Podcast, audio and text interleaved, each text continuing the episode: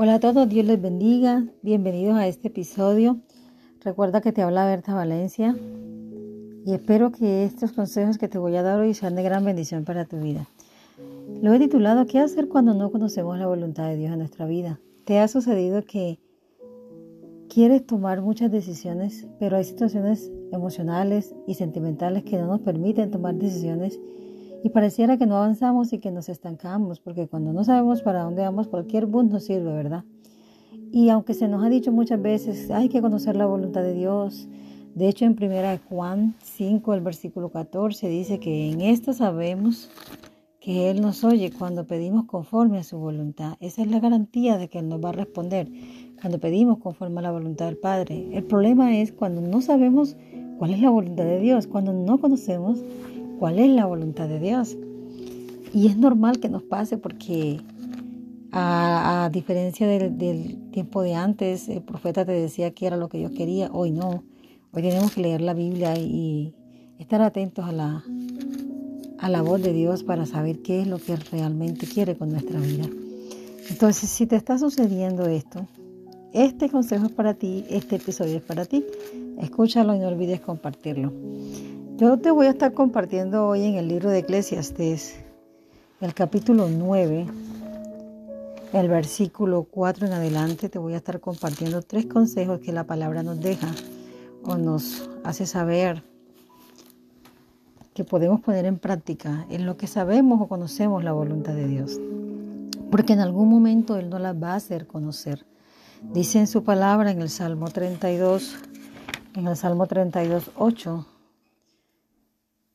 te haré entender y te enseñaré el camino que debes andar. Sobre ti fijaré mis ojos.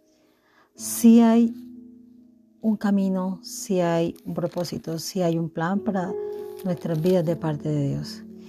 Dice en el Salmo 139, oh Jehová, tú me has examinado y conocido, tú me has conocido mi sentarme y mi levantarme. Has entendido desde lejos mis pensamientos, has escudriñado mi andar y mi reposo y todos mis caminos te son conocidos. Todos mis caminos te son conocidos.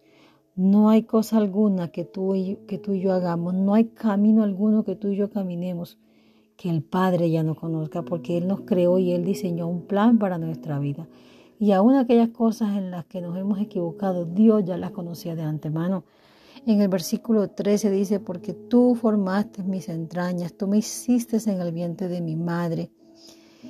Y mi alma lo sabe muy bien, dice en el versículo 14. Y en el versículo 16 dice, mi embrión.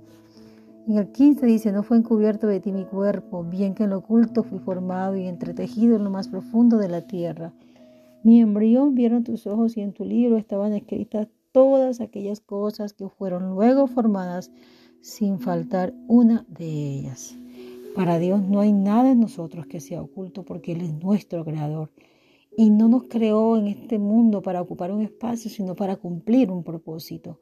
Y puede que estés hoy frustrado por no conocer ese propósito, por no conocer esa voluntad de Dios. Pero eso no es una razón para que te detengas, ni para que te desanimes, ni para que sientas que no tiene sentido tu vida. Hoy yo te digo en el nombre de Jesús, tu vida sí tiene sentido.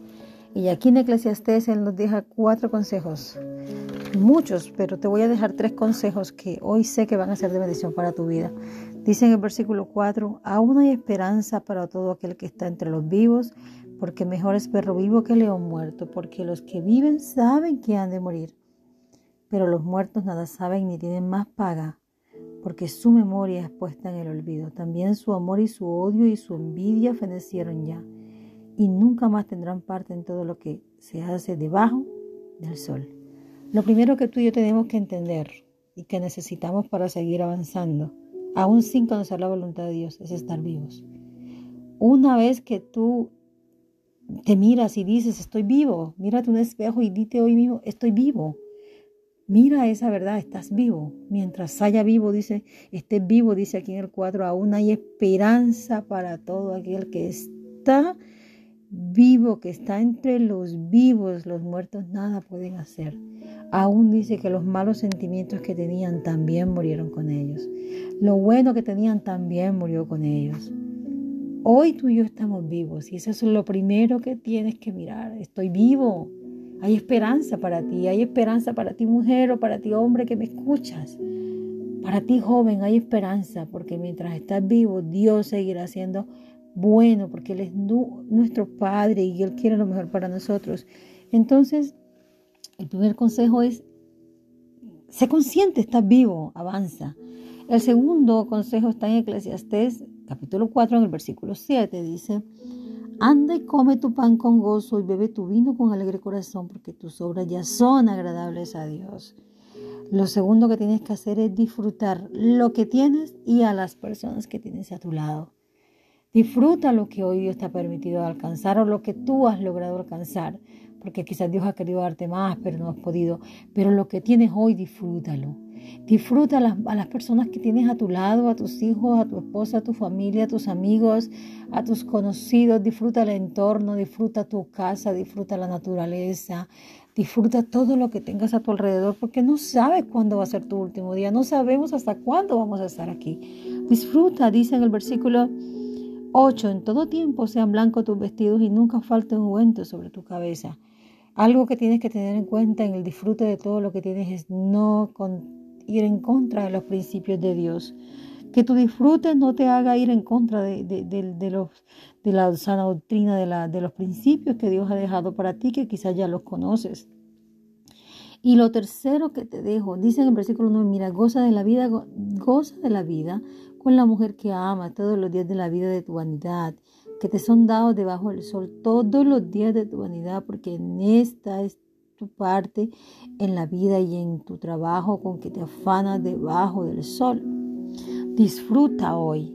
Y el tercer consejo que nos deja la palabra está en el versículo 10. Dice, todo lo que te viniera a la mano para hacer, hazlo según tus fuerzas, porque en el Seol, o sea, en la tumba, en la muerte, a donde vas, no hay obra, ni trabajo, ni ciencia, ni sabiduría. Hoy hay algo para hacer. Algo habrá a tu alrededor para que tú puedas trabajar, para que tú puedas realizar con tus manos, en lo que te puedas desarrollar, en lo que tú conoces la voluntad de Dios y quizás en lo que tú alcanzas tus metas. Pero hoy hay algo para que tú hagas. Hay algo en lo que tú te vas a poder desarrollar hoy en la parte laboral. Entonces, mira eso que está a tu mano, eso que está a tu alcance. Y dice aquí, en lo que esté según tus fuerzas. Y esas fuerzas incluye tu conocimiento, incluye tus emociones, incluye tu físico, incluye todo lo que tú eres. Haz lo que tengas a mano hoy. En lo que conoces esa perfecta voluntad de Dios o ese, o ese sueño que Dios tiene para ti o esa meta que Dios trazó para contigo, ese propósito. Pero hoy puedes hacer, no te estanques, no te quedes ahí. Si tú quieres llegar a ser un médico pero dices, hoy no tengo el dinero para hacer esa carrera, Averigua todo lo que implica hacer esa carrera y empieza a trabajar y a ahorrar en pro de que en unos uno o dos años puedas empezar. Pero tienes que empezar a elaborar, a hacer lo que hoy tienes a mano. Todo trabajo que sea íntegro, limpio, es honroso. No hay trabajo de, que, que, no sea honroso siempre y cuando sea un trabajo honesto, un trabajo íntegro, un trabajo que sea de beneficio a otros. No hay trabajo deshonroso. Lo que nos debe dar vergüenza es no hacer nada, es estar en una casa postrado en una silla sin hacer nada. Hoy yo te digo, avanza, no te detengas. Aquí en Eclesiastés 9 del versículo 4 hasta el versículo 10, Dios nos deja consejos, nos deja consejos que nos harán avanzar. No importa la edad que tengas, nunca es tarde para seguir adelante, nunca es tarde para alcanzar los sueños. Hoy te dejo estos tres consejos y recuerda, que la voluntad de Dios siempre es agradable, buena y es perfecta. Que Dios bendiga tu vida. No te olvides compartir este episodio. Sé que será de bendición para ti y para muchas personas que lo puedan escuchar. Muchas bendiciones.